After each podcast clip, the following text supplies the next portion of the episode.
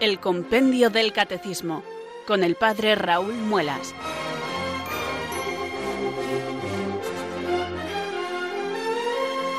Muy buenas tardes, queridos oyentes de Radio María. Son las cuatro, las tres en Canarias. Aquí comienza una nueva edición del programa El Compendio del Catecismo de la Iglesia Católica. Reciban desde Talavera de la Reina un saludo muy cordial del Padre Raúl Muelas, que un día más les habla desde estos micrófonos de Radio María, la radio de la Virgen, la fuerza de la esperanza. Sed todos bienvenidos.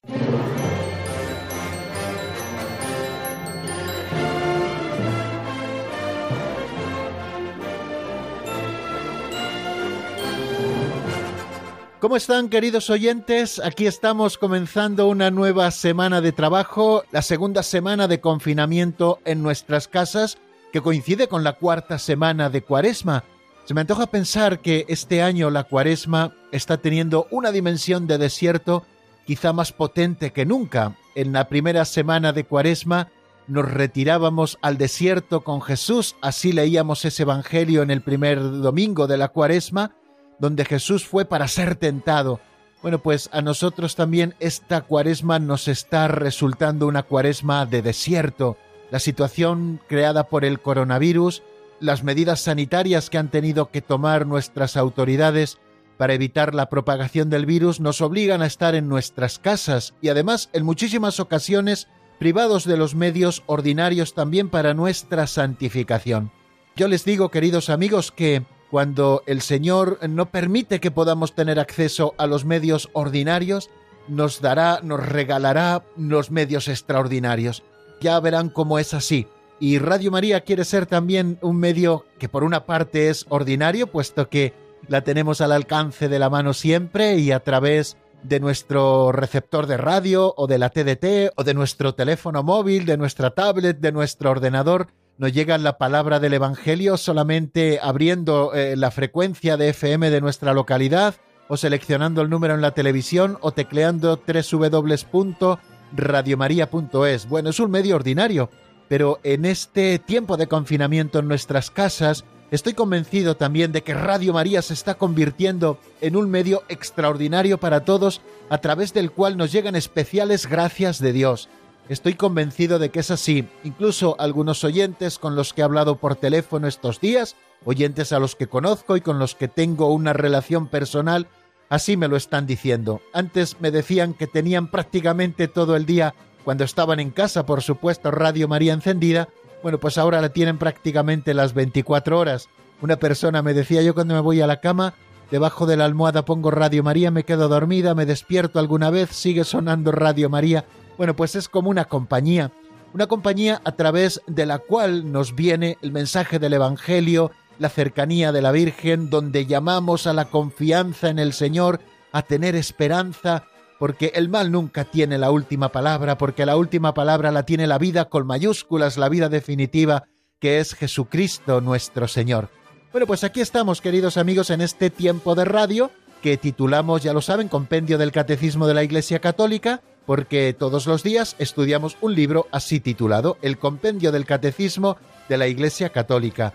Es un libro muy sencillito de apenas 250 páginas que todos ustedes conocen muy bien porque ya llevamos con él en esta etapa pues año y medio ya por lo menos.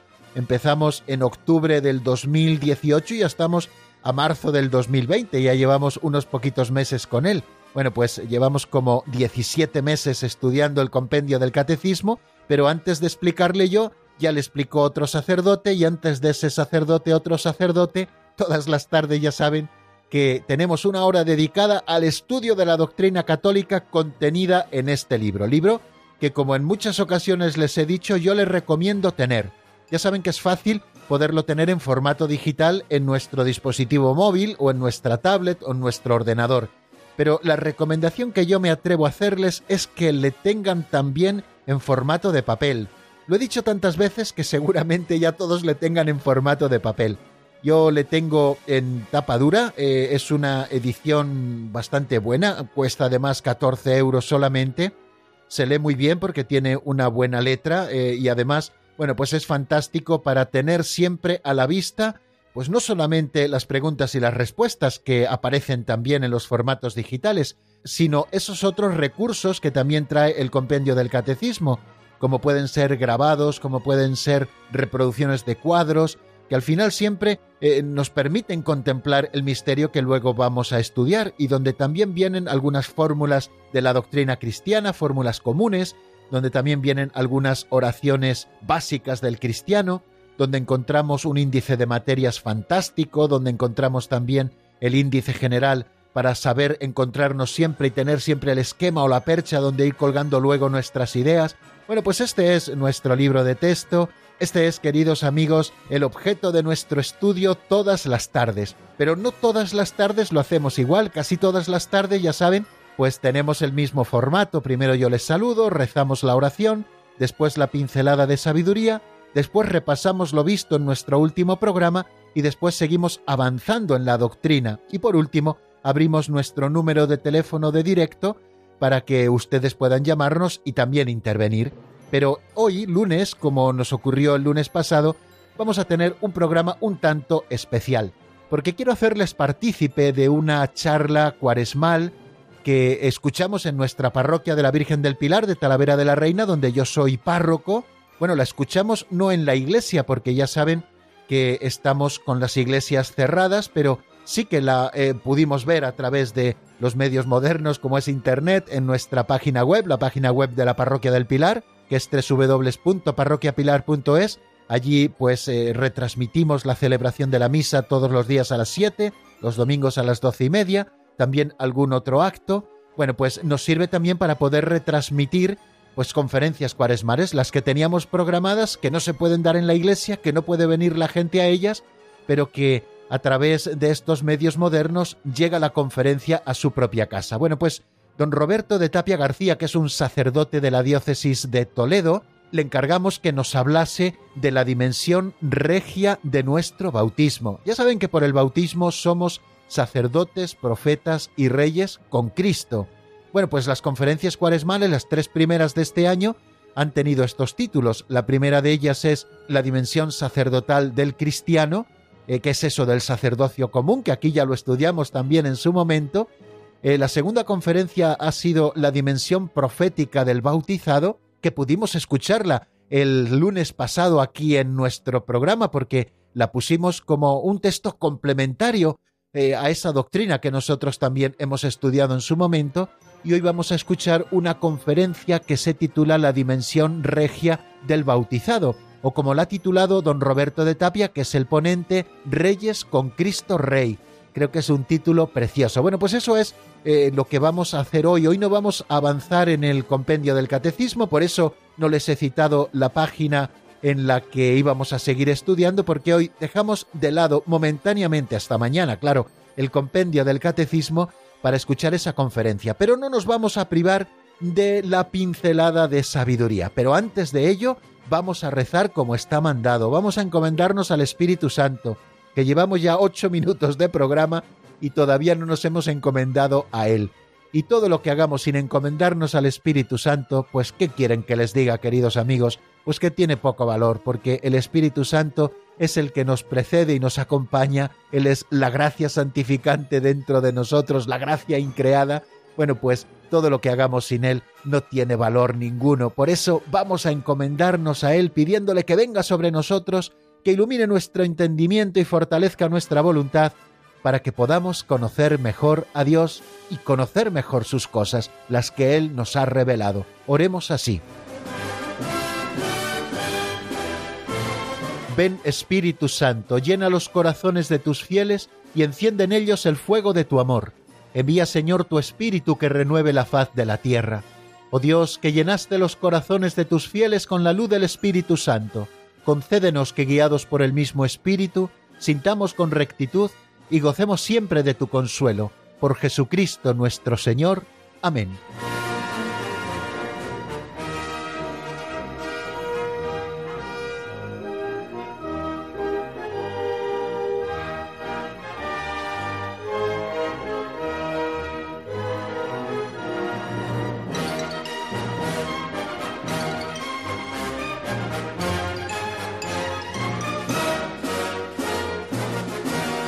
Como la conferencia fue más bien cortita, queridos amigos, duró 30 minutos y nosotros tenemos casi una hora de programa, pues hoy vamos a disfrutar también de una pincelada de sabiduría antes de abordar la escucha de esa conferencia, repito, titulada Reyes con Cristo Rey.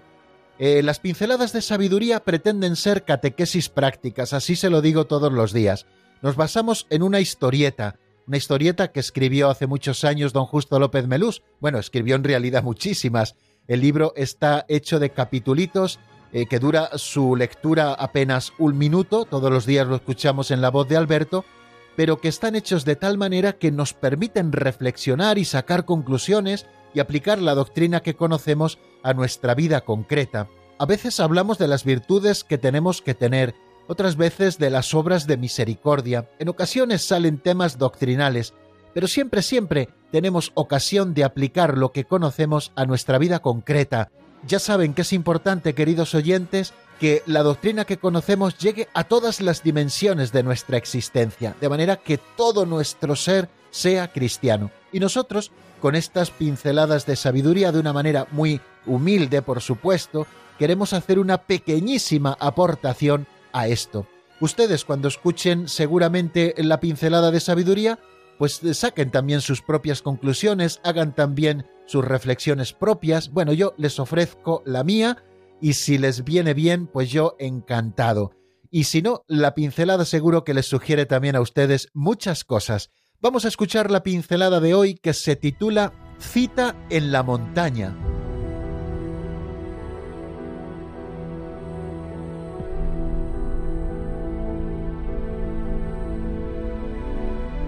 Cita en la montaña.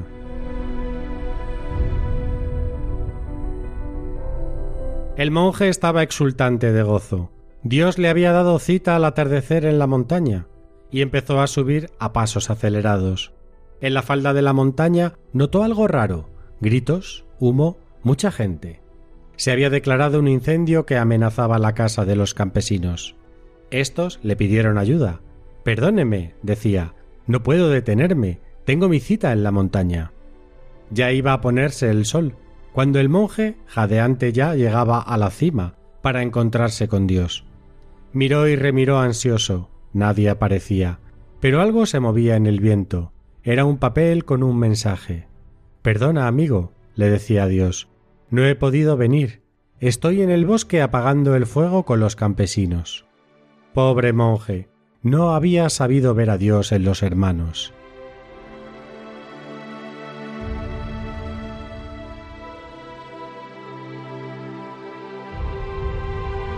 Si ustedes escuchan habitualmente el programa, queridos oyentes, seguramente se hayan dado cuenta de que el tema del encuentro con Dios en los hermanos es muy recurrente en estas pinceladas de sabiduría. Don Justo lo trae a colación en muchísimas de ellas, y creo que es bueno porque es algo fundamental en nuestra vida cristiana, saber ver a Dios en el hermano. Fijaros en el capítulo 25 de San Mateo, lo conocemos bien, es la descripción que Jesucristo hace del juicio final. Dice que en aquel día el Señor separará a las ovejas de las cabras, pondrá a las ovejas a su derecha y a las cabras a su izquierda, y dirá a los de su derecha, Venid vosotros benditos de mi Padre, porque tuve hambre y me disteis de comer, tuve sed y me disteis de beber, fui forastero y me hospedasteis, estuve desnudo y me vestisteis, enfermo y me visitasteis, en la cárcel y vinisteis a verme. Y le dirán los de su derecha, Señor, ¿cuándo hicimos todo eso? Y el Señor les dirá, cada vez que lo hicisteis con uno de estos mis humildes hermanos, conmigo lo estabais haciendo. No es como si lo estuvierais haciendo conmigo. El Señor, lo hemos dicho en más de una ocasión, sabe revestirse con los andrajos del pobre y tenemos que saber ver en aquel hermano nuestro que pasa necesidad al mismo Jesucristo nuestro Señor necesitado. Él ha querido tener una presencia también especial en aquellos que lo necesitan. Y así nos lo ha hecho notar don Justo de una manera preciosa con esta historia de aquel monje que había recibido un mensaje a la tarde tienes una cita con Dios en la montaña. Con toda ilusión, cómo no, se puso en camino hacia la montaña con pasos acelerados. pero cuando estaba para subir en la falda de la montaña, notó algo raro, como hemos escuchado en la pincelada. Vio que había un incendio, había gritos, humo, había mucha gente. Este incendio amenazaba la casa de unos campesinos, estos estaban gritando, pidiéndole ayuda, pero él no se dio cuenta, tenía una cita con Dios y les dijo que no podía detenerse porque tenía que llegar a la cima de la montaña. Cuando ya iba a ponerse el sol y estaba llegando a la cima de la montaña jadeante después de la caminata que se había dado, por mucho que miró y remiró, que buscó y rebuscó, no encontró a Dios, solo encontró una nota que decía Perdón amigo, soy Dios, no he podido venir, estoy en el bosque apagando el fuego con los campesinos. Y nos dice la pincelada al final de este texto, pobre monje, no había sabido ver a Dios en los hermanos. Tantas veces nos ocurre esto. Fijaros también, el Señor nos habló de ello en la parábola del buen samaritano. Eh, dicen que aquel hombre que fue molido a palos por unos bandidos y que quedó tirado en la cuneta del camino, por allí pasó un sacerdote, por allí pasó un levita, iban muy ocupados en sus cosas, solamente un samaritano supo atenderle como se merecía, le curó las heridas, le cargó en su propia cabalgadura, lo llevó a una posada, dejó pagado lo preciso hasta su vuelta para que fuera bien atendido. Bueno, aquel se portó como un verdadero prójimo. Aquel supo ver en el samaritano tirado en la cuneta del camino al mismo Cristo Jesús. Y el Señor también nos invita, queridos amigos, a nosotros a hacer lo mismo. Vete y haz tú lo mismo. Cuando le pregunta que le escriba quién es mi prójimo, bueno, pues le explica esta parábola y le dijo, vete y haz tú lo mismo. Esto es lo que nos está pidiendo el Señor, hacer lo mismo, atender a quien más puede necesitarlo. Y en esta situación concreta que estamos viviendo, ¿qué podemos hacer? Si lo que se nos está pidiendo es quedarnos en casa, cuando pueda haber muchas personas fuera que lo necesitan, bueno, pues lo que tenemos que hacer es bien sencillo, queridos amigos, quedarnos en casa. De esta manera estamos siendo buenos samaritanos, de esta manera estamos ayudando a nuestros hermanos. Muchas veces es verdad que queremos hacer cosas grandes, y sin embargo ahora lo que se nos está pidiendo, y Dios mismo nos lo pide, son cosas pequeñas. Vamos a hacer bien este confinamiento, vamos a estar a gusto en casa, vamos a procurar aprovechar bien el tiempo, vamos a no salir sin ningún tipo de necesidad, vamos a salir solamente, si puede ser una vez a la semana, al comercio a comprar los víveres necesarios para la comida, o si tenemos que ir a la farmacia, y nada más, y nada más se nos pide que estemos quietecitos en casa. Y es la mejor manera de colaborar a apagar el fuego. Si queremos encontrarnos con el Señor, queridos amigos, podemos hacerlo de esta manera tan sencilla, quedándonos en casa, eh, son muchos los que protestan, es que no podemos ir a las iglesias, es que hay muchas iglesias cerradas, pero si ahora lo que toca es estar en casa y orar desde casa al Señor. Se están ofreciendo multitud de materiales para la oración, se están ofreciendo retransmisiones de la Santa Misa. Fijaros aquí en Radio María, que a diario teníamos una vez al día la celebración de la Santa Misa, ahora se están ofreciendo dos, eh, con la posibilidad de que puedan seguirlo todavía más oyentes. También se están haciendo muchas retransmisiones vía streaming, seguramente desde su propia parroquia lo estén haciendo, para que pueda usted seguir viendo a, su párroco, al sacerdote de su parroquia, en su propia iglesia y desde su casa unirse a la celebración de la Santa Misa. Se nos está pidiendo en este momento que hagamos comuniones espirituales. Se nos está pidiendo que nos cuidemos mucho y, y se nos está pidiendo que en caso de haber pecado, hagamos esa contrición y ese propósito de confesarnos cuanto antes para que el Señor nos vaya perdonando. Incluso hay en algún sitio alguna iglesia abierta en algunas ciudades para que puedan acercarse a, visitar al Señor un momento y a lo mejor recibir el sacramento de la penitencia. Bueno, esto cambia mucho en las distintas diócesis según las pautas que los señores obispos hayan ido dando con toda responsabilidad. No es hora, queridos amigos, de meternos contra las decisiones de nuestros pastores, sino de acatarlas seriamente y sabiendo que en la obediencia nos estamos santificando. Por eso, queridos amigos, vamos a encontrarnos con el Señor, y no en la cima de la montaña, oyentes amigos, sino en nuestra propia casa, en el confinamiento que ahora todos tenemos que hacer. Esa es la nota que en la montaña nos deja el Señor. No estoy aquí, estoy en tu propia casa, porque es allí donde tú puedes apagar el fuego de la pandemia.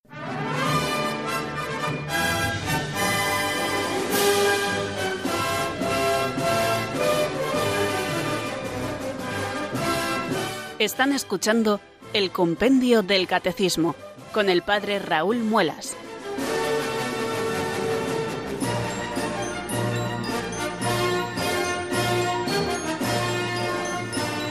Y ahora sí, queridos amigos, después de esta sencilla reflexión al hilo también de la actualidad de lo que estamos viviendo, vamos a escuchar, si les parece, esa preciosa conferencia que el viernes mismo se grabó don Roberto de Tapia, puesto que no podía venir a la iglesia a darla, se la grabó en su propia casa y nosotros hemos extraído el audio para que ustedes puedan escucharlo preciosamente. Nos habla de la dimensión regia, la dimensión real del bautizado.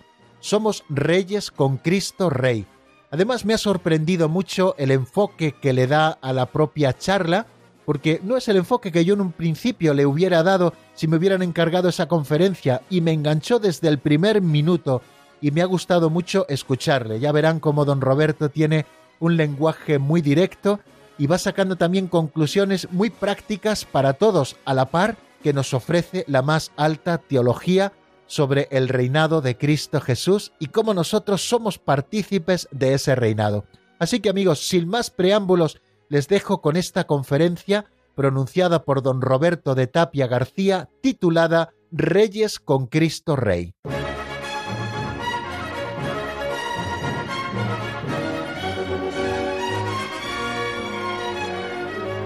En el nombre del Padre y del Hijo y del Espíritu Santo. Amén. Dios te salve María, llena eres de gracia, el Señor es contigo. Bendita tú eres entre todas las mujeres y bendito es el fruto de tu vientre, Jesús. Santa María, Madre de Dios, ruega por nosotros pecadores, ahora y en la hora de nuestra muerte. Amén. Tenemos muy presente en esta charla cuaresmal a todos los que están sufriendo el coronavirus y también a todas las personas que están luchando para vencerlo. Tengamos también presentes en nuestras oraciones a las fuerzas de seguridad, a todos los que reparten la comida, la venden, a todas las personas que en este momento sienten su vida alterada y muy especialmente a todos los enfermos, a los moribundos y a los difuntos. Que el Señor poderoso, Cristo Rey, ponga pronto fin a esta enfermedad y a todos nos conceda la salud y la paz. Amén. Muy bien, querida familia de la parroquia del Pilar y queridos todos cuantos oís, estas charlas cuaresmales. Esta tercera charla se titula Reyes con Cristo Rey. Anteriormente han visto sacerdotes con Cristo sacerdote, profetas con Cristo profeta, y hoy tenemos este tercer aspecto de Cristo, sacerdote, profeta y rey, participado en nosotros. Es una charla especial en un momento muy especial. Seguramente nunca en su vida han tenido, y ojalá no vuelvan a tener, una cuaresma tan, tan, tan rara como esta, vamos a decir así.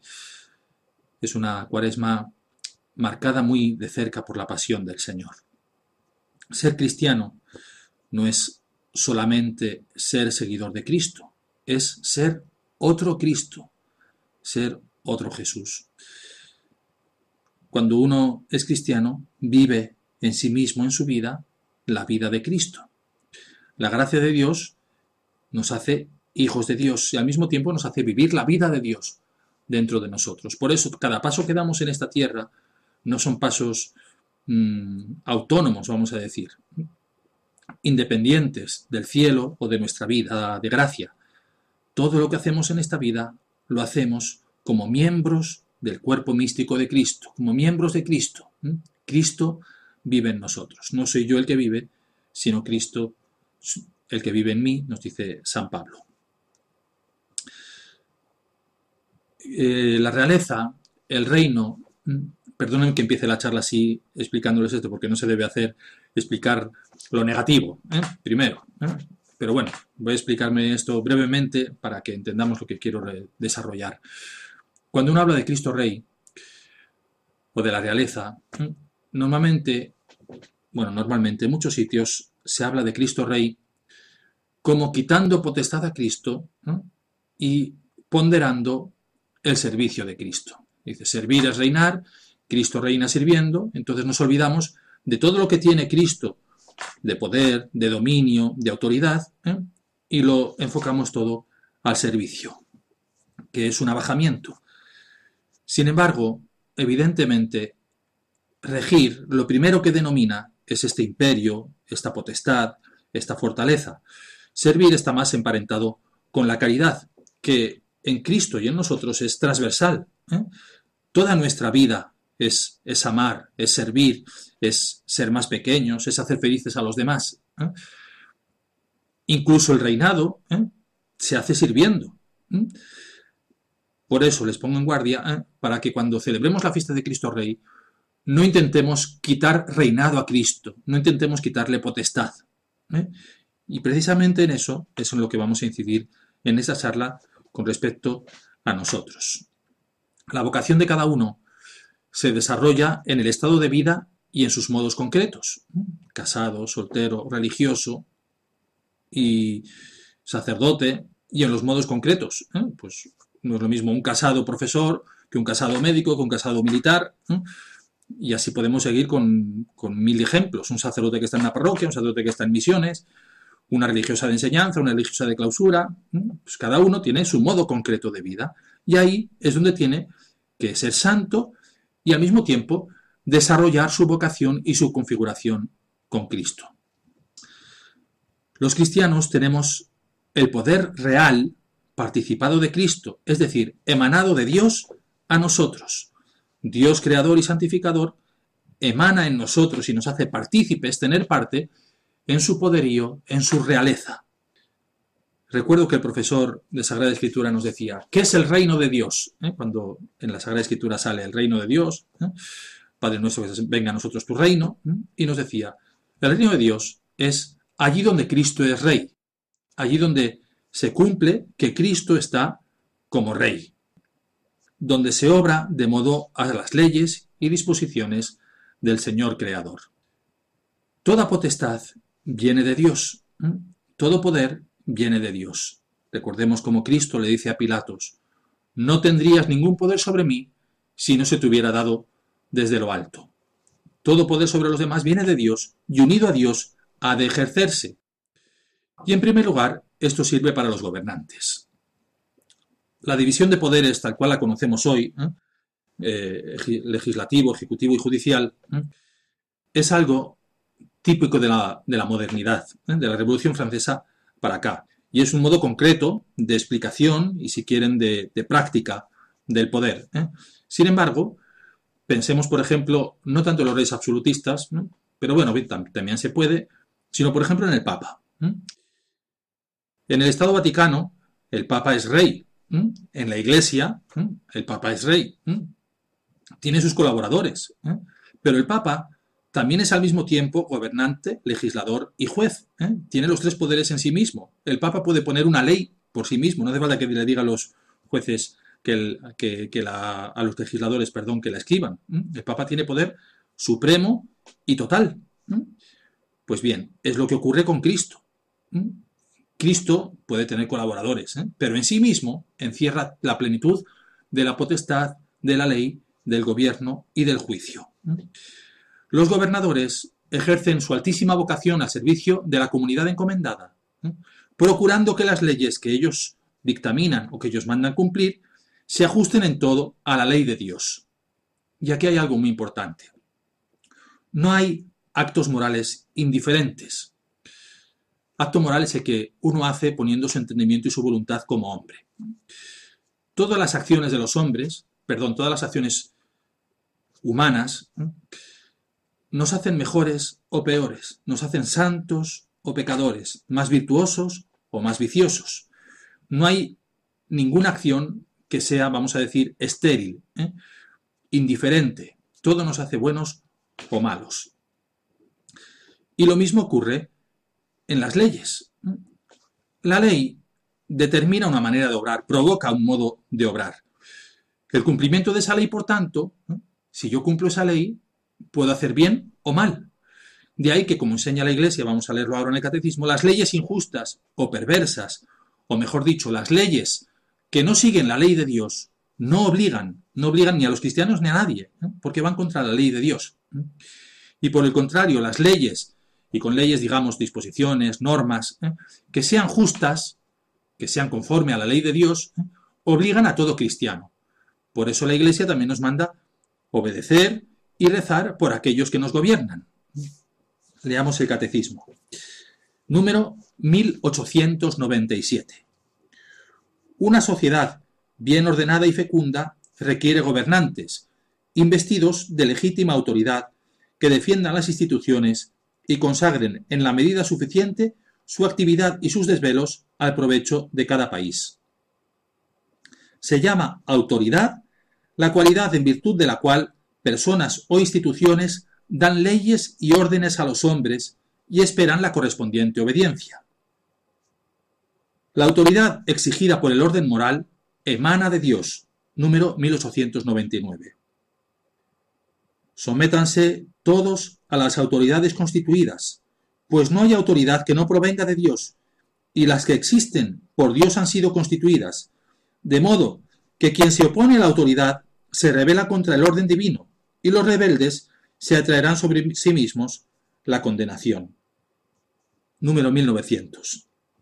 El deber de obediencia impone a todos la obligación de dar a la autoridad los honores que le son debidos, y de rodear de respeto y, según su mérito, de gratitud y de benevolencia a las personas que la ejercen. Y aquí el catecismo, el catecismo trae una oración, la más antigua que se conoce para pedir por los gobernantes, una oración de San Clemente Romano, Papa. Concédeles, Señor, la salud, la paz, la concordia, la estabilidad, para que ejerzan sin tropiezo la soberanía que tú les has entregado. Eres tú, Señor, Rey celestial de los siglos, quien da a los hijos de los hombres gloria, honor y poder sobre las cosas de la tierra. Dirige, Señor, su consejo según lo que es bueno, según lo que es agradable a tus ojos, para que ejerciendo con piedad, en paz y la mansedumbre, el poder que les has dado, te encuentren propicio. Yo les invito a que lean todos estos números. ¿eh? Me voy a detener solo en un pequeño párrafo, 1951, que resume muy bien todo lo que les he querido decir con respecto a los gobernantes. La legislación humana solo posee carácter de ley cuando se conforma a la justa razón, lo cual significa que su obligatoriedad procede de la ley eterna. En la medida en que ella se apartase de la razón, sería preciso, preciso declararla injusta, pues no verificaría la noción de ley. Sería más bien una forma de violencia.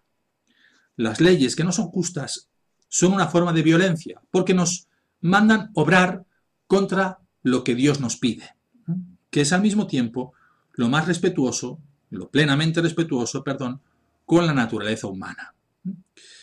Muy bien, por tanto, los gobernantes, siguiendo la ley de Dios, ejercen su, poder real sobre los súbditos.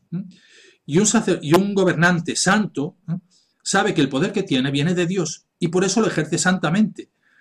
Por eso tenemos reyes santos, gobernantes santos, políticos santos, porque lo hacen conforme a la ley de Dios no caigamos en la trampa, que eso es una trampa muy, muy potente de muchos comunistas y anarquistas, de pensar que cualquier político, por el hecho de serlo, es malo. ¿Mm? No. Un político, un rey, un gobernador, un juez, si siguen la ley de Dios, son buenos. Hay que rezar por ellos y de ese modo se están haciendo ellos santos y santifican a los demás. Vamos a avanzar un poquitín y bajamos a los padres de familia. La realeza de Cristo se manifiesta de modo singularísimo en los padres. Evidentemente, cuando digo padres, digo papás y mamás y ya basta, ¿eh? porque no quiero hablar con otro modo de hablar. ¿eh? Ya me entienden lo que quiero decir. Los padres participan de modo, vamos a decir, primario ¿eh? de la paternidad de Dios, de su poder creador y gobernador de la familia, que como saben es la célula de la sociedad. Ser papá o ser mamá es una vocación muy especial, especialísima. Los padres tienen el deber de educar a los hijos. Por eso vosotros, papás y mamás, podéis poner normas en casa, corregir e imponer, corregir, imponer castigos, alabar y dar premios, tal cual hacen los reyes, tal cual hace Cristo Rey. Y en la familia, quizá donde eh, sea donde mejor se vea como de modo natural ese aspecto de servicial que tiene la realeza. Porque a los papás os cuesta corregir, os cuesta educar, os cuesta castigar. Y si lo hacéis es porque amáis a vuestros hijos, porque estáis al servicio de vuestros hijos. Y he aquí, he aquí uno de estos bellísimos modos de unir la fortaleza y la caridad. Por eso, queridos padres, cuando corregís a vuestros hijos, cuando ponéis normas, tenéis que buscar siempre la proporcionalidad y el cariño.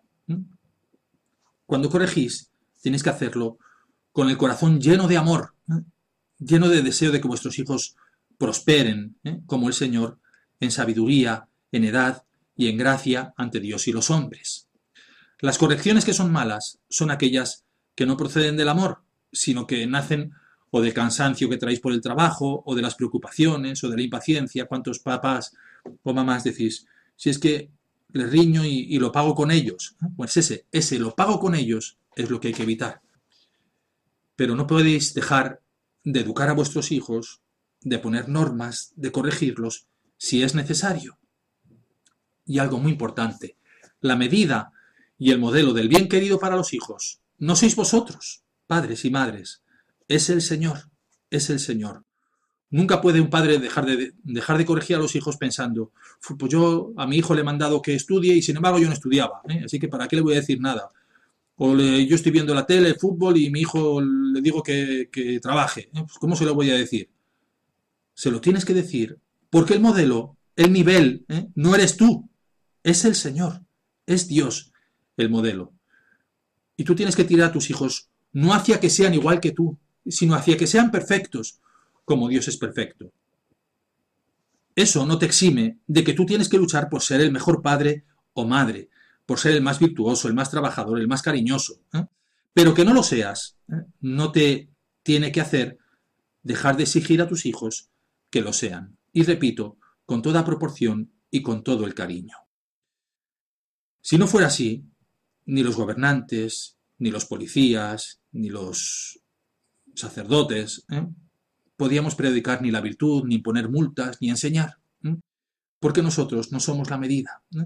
Un policía que dijera, anda que no, anda que no me he pasado yo alguna vez algún semáforo. ¿Cómo voy a poner una multa porque este niño se lo pase? Porque el modelo no es el policía.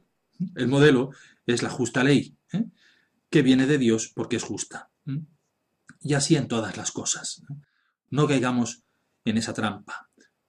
Lucha por ser el mejor padre de familia, por dar a tus hijos la mejor educación, pero no dejes de educar a tus hijos porque tú todavía no seas el mejor padre de familia. Muy emparentado y como naciendo de la autoridad paterna, vienen los profesores y los maestros. Los que educan en la escuela, en las catequesis, en las actividades extraescolares, lo hacen como subsidio de los padres, ayudando a los padres y por tanto ejercen también ellos la función real de Cristo con verdadera autoridad. Allí donde los padres no podéis llegar, delegáis en esos educadores. Por eso, ellos han de hacerlo como si fueran los padres, y siempre sirviendo a la verdad de Cristo, que es el creador de la verdad, de la belleza, del ser. De ahí que cuando un educador enseña errores, ¿eh? sean errores históricos, o morales, o científicos, enseñan algo que no sea conforme a la verdad o al bien, están apartándose de esa misión dada por Dios. Por eso, junto al cuidado que tenéis que tener vosotros padres para que vuestros hijos sean bien educados, los educadores pueden y deben también mandar, corregir, poner normas en la lucha en que aquellos que educan crezcan también en sabiduría y en gracia, o sea, en obras del amor de Dios. De igual manera, los policías, los médicos, cuanto tienen autoridad y potestad, ya han sido puestos por Dios nuestro Señor para guardarnos y guiarnos o sanarnos o corregirnos. Cuando uno ejerce ese poder en gracia de Dios, se hace santo. Y no solo eso, sino que Dios mismo, Dios mismo le ayuda para ejercerlo correctamente, para acertar en las decisiones. Porque Dios, cuando da una vocación, ayuda, da las gracias necesarias para llevar a cabo esa vocación para llevarla a buen término y para santificarse en ella. Y la contraparte es que cuando uno obedece y cumple los justos mandatos y disposiciones, está obedeciendo a Cristo Rey, de quien dimanan, ¿eh? hasta lo más ínfimo, todos esos mandatos y disposiciones. Por eso todo el cumplimiento de estas leyes, de estas normas, ¿eh? caen bajo el cuarto mandamiento. Honrarás a tu padre y a tu madre y a todas sus derivadas, que son de las que estamos hablando. Un apartado especial merecen los pastores de la Iglesia, que tienen también potestad espiritual y ejerciéndola santamente, se santifican a sí mismos. El sacerdote, nos dice el Concilio Vaticano II, se santifica en el ejercicio de su ministerio, y lo mismo vale para los, para los superiores religiosos. Quiere decir que un sacerdote no es santo porque sea sacerdote, o un religioso no es santo porque sea religioso, sino porque ejerce su sacerdocio o su consagración santamente. En Guadalupe, cuando vayan a, este santuario mariano de nuestra diócesis, ¿eh? verán que hay lápidas en el suelo de los distintos abades y priores que han regido aquel santuario. A mí me hizo mucha gracia ver en una lápida una frase, creo que era del libro del eclesiástico, que dice judicium durissimum eis qui presunt, que significa el juicio será durísimo para aquellos que mandan, para aquellos que mandan. Porque todos los que tienen autoridad tienen que dar cuenta a Dios de cómo han ejercido esa autoridad. Piensen que ustedes padres, todos los que oigan esta charla y tienen autoridad sobre alguien, piensen que tener autoridad sobre alguien es algo dado por Dios. ¿Quién soy yo por mí mismo para mandar a alguien a hacer algo? No soy nadie si no fuera Dios mismo el que me hubiera dado ese poder. Y Dios me va a pedir cuentas de cómo ejerzo ese poder. Por eso, si soy mal, padre, mala madre, mal profesor, mal médico, mal policía, mal sacerdote, tendré que dar cuentas a Dios nuestro Señor, porque Él ha delegado en mis manos un poder, un poder importantísimo de mandar sobre los demás, de educar, de regir, de gobernar, de ser Cristo Rey participado, yo, Cristo Rey, para los demás. Cada uno es dominus, Señor, ¿eh? de las cosas. Somos dueños de las criaturas y ellas están a nuestro servicio y no al revés. Todo lo criado ha de llevarnos a Dios. Todo lo criado ha de llevarnos a Dios, esté en nuestro poder o no manejarlo. Recuerden aquel pasaje del Evangelio cuando Dios nuestro Señor, Jesucristo, manda al viento y a la tempestad calmarse. Y los apóstoles decían, ¿quién es este que hasta el viento y las aguas le obedecen? Es Cristo Rey que tiene poder sobre las criaturas. Nosotros tenemos cierto poder sobre las criaturas. Ojalá pudiéramos decir al coronavirus detente. ¿eh? Bueno, eso estamos haciendo rezando para que el Señor, que es el que tiene el poder, lo haga. ¿eh? Igual que mandaba detenerse a las olas, detenerse al viento, que mande detenerse a esta peste, ¿eh? a estos microbios. Pero al mismo tiempo, el Señor ha dado sobre nosotros una potestad muy, directa sobre algunas criaturas, que son aquellas que tenemos más a la mano y con las que ordenamos nuestra vida. Por ejemplo, uno tiene que ejercer su poder real en el dominio de las cosas. Dominio de la televisión, dominio de Internet, dominio de los libros, de las diversiones, de mi horario, de las cosas que tengo, de mi coche, y no solamente estas cosas materiales, también intelectuales, también, perdón, espirituales. Dominio de mi inteligencia. Todo tengo que ponerlo a servicio de Dios. ¿eh? Porque poniendo las criaturas a mi servicio para que me ayuden a ir a Dios, estoy ejerciendo ese poder real que Dios me ha dado. Sin embargo, si dejo que las criaturas me dominen, ¿eh? dejo de ser yo el Señor, el Dominus, ¿eh? son ellas las que me dominan. Y esta perversidad hace que yo, que yo no alcance el fin para el que soy creado, que es dar gloria a Dios nuestro Señor. Piensa cuántas veces la televisión te ha dominado y no tú a ella. Cuántas veces el Internet te ha dominado y no tú a él. Cuántas veces tu coche, o tus diversiones, o tu descanso, o tu cama, ¿eh? te ha dominado y no has sido tú el dueño de todo eso. Tienes que ejercer tu poder real, ¿eh? porque Dios te da ese poder para ser santo, para que las criaturas estén a tus pies y no tú a los pies de las criaturas. Y en esto mismo, pero en otro orden, ¿eh? también, también tenemos que ser dueños de nuestras pasiones, esto es de nuestro sentimiento, de nuestros sentimientos y de nuestras reacciones ante las situaciones, ante las cosas que nos ocurren. Tenemos que ser dueños de nuestra ira, de nuestro cariño. Airarse es un signo de poder, pero igualmente ha de ser medido con la justa razón. La ira no nos puede dominar. Jesucristo nuestro Señor a veces se aira, a veces se enfada, pero el Señor es dueño de su ira en su justa medida. Cuando se enfada con los mercadores en el templo, cuando se enfada con, los apóstoles porque apartan a los niños de él, ¿eh? lo hace en su justa medida. ¿eh? Se sirve de la ira para provocar un bien, ¿eh? para corregir un mal. No podemos ser pusilánimes ante el error, ante el mal, ante el pecado. Tenemos que luchar contra todas las fuerzas. Y ser pusilánimes, eso no es mansedumbre, es cobardía o es no ser rey con Cristo Rey. Además, y esto es muy importante, los católicos contamos con una ventaja que nos hace, por decirlo así, más reyes que otros. Y es que nosotros tenemos la verdad plena. Por eso, y esto lo digo especialmente a los padres, tenéis que enseñar la moral católica a vuestros hijos sin temor a equivocaros, sin temor a equivocaros. Porque la moral católica es la verdad y es el único modo como podéis llevar a vuestros hijos al cielo. La fe es verdadera y la moral que va como naciendo de la fe. Los que predicamos y enseñamos la fe, sean los sacerdotes, sea vosotros padres, a vuestros hijos, la predicamos, entre comillas, como, como imponiendo. Como sin temor a equivocarnos. ¿Por qué? Porque la verdad se impone por sí misma al entendimiento libre. La fe, es verdad, tiene otro mecanismo, porque la fe es de las cosas que no se ven. Pero, pero eso no significa que tengamos que predicarla como con miedo, como con diciendo, a ver si me estoy equivocando, ¿no? La fe y la moral católicas no son irracionales, no son absurdas, cuentan con el respaldo infalible de la verdad revelada. Vienen de Dios.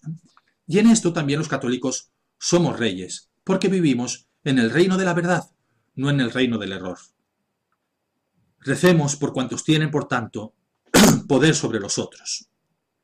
Y acordémonos que cuando el demonio quiere perder al rebaño, ataca a los pastores. Algo muy importante, y no me refiero solamente a los pastores, sino a las cabezas.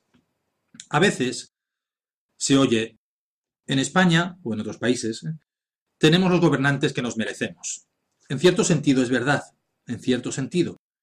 Pero es más verdad, ¿eh? es más una verdad más primera, que los superiores influyen en los inferiores. Y de malos sacerdotes vienen malos cristianos, y de malos padres vienen malos hijos, y de malos gobernantes emergen leyes injustas, inicuas, y de ahí malos gobernados. Y así ocurre de hecho, ¿eh? Que hay malos cristianos cuando hay malos obispos, malos pastores, ¿eh? que hay malos ciudadanos cuando los gobernantes son malos o ponen leyes inicuas. Por eso, qué importante es que recemos al Señor por todos los que participan del poder real de Cristo, cada uno, repito, en su sitio, en su vocación, en su vida concreta. De todos modos, como ocurre siempre, Dios tiene el poder, Dios tiene el poder, Cristo es Rey, y de todos los males saca bienes, y de todo, todo saca bien para que nos aproveche, dice San Pablo, a los que aman a Dios, todo les sirve para el bien. Así ocurre, por ejemplo, en esta pandemia. Para darle sentido, para, para que no caigamos en el miedo, en la pena, tenemos que pensar también cuántas cosas buenas está sacando el Señor por ahora. Cuánta caridad, cuánta valentía, cuánto sacrificio, cuánta santidad, cuánta vuelta a Dios, que de otra manera no, no tendríamos. Cuánta recomposición de la justa prioridad de las cosas en la familia, en la vida, en la vida.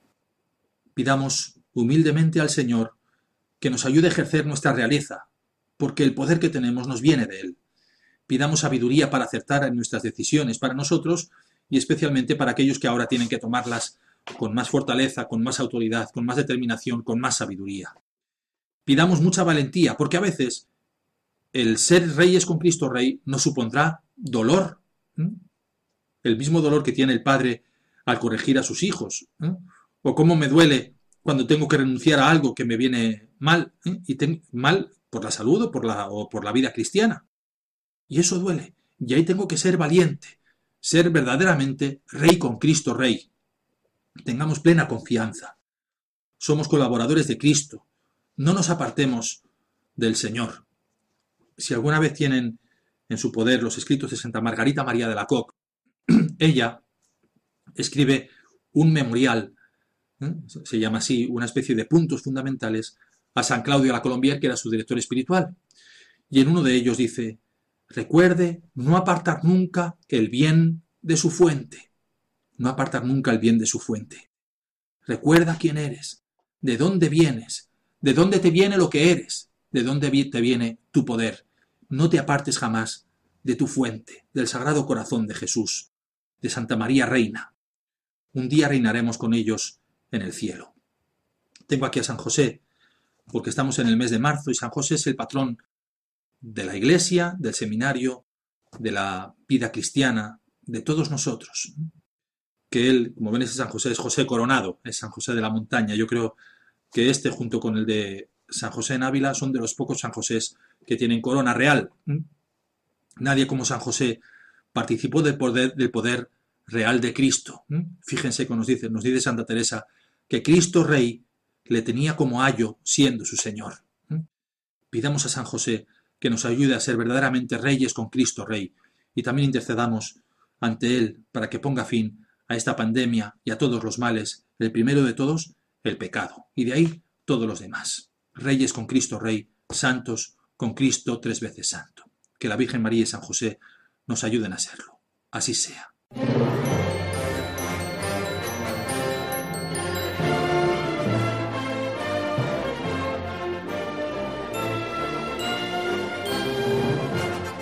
Están escuchando el Compendio del Catecismo con el Padre Raúl Muelas.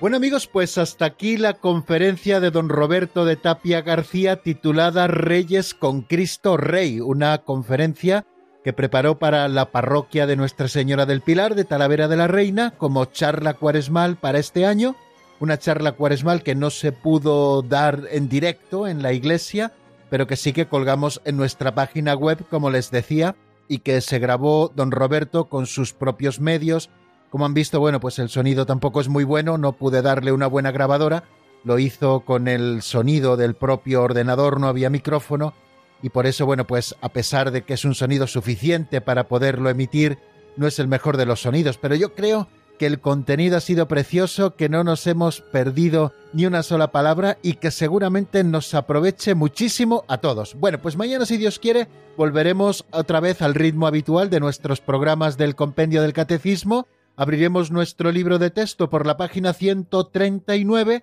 repasaremos qué es eso de las virtudes teologales y cuáles son las virtudes teologales y empezaremos a estudiar la fe, la esperanza y la caridad. Bueno amigos, pues hasta mañana si Dios quiere, que no nos queda más tiempo por hoy. Desearles que pasen una buena tarde, una buena mañana de martes y mañana si Dios quiere a las cuatro en punto estará sonando nuestra sintonía y compartiremos nuevamente el compendio del catecismo la bendición de Dios Todopoderoso, Padre, Hijo y Espíritu Santo, descienda sobre vosotros y permanezca para siempre. Amén. Hasta mañana, si Dios quiere, amigos.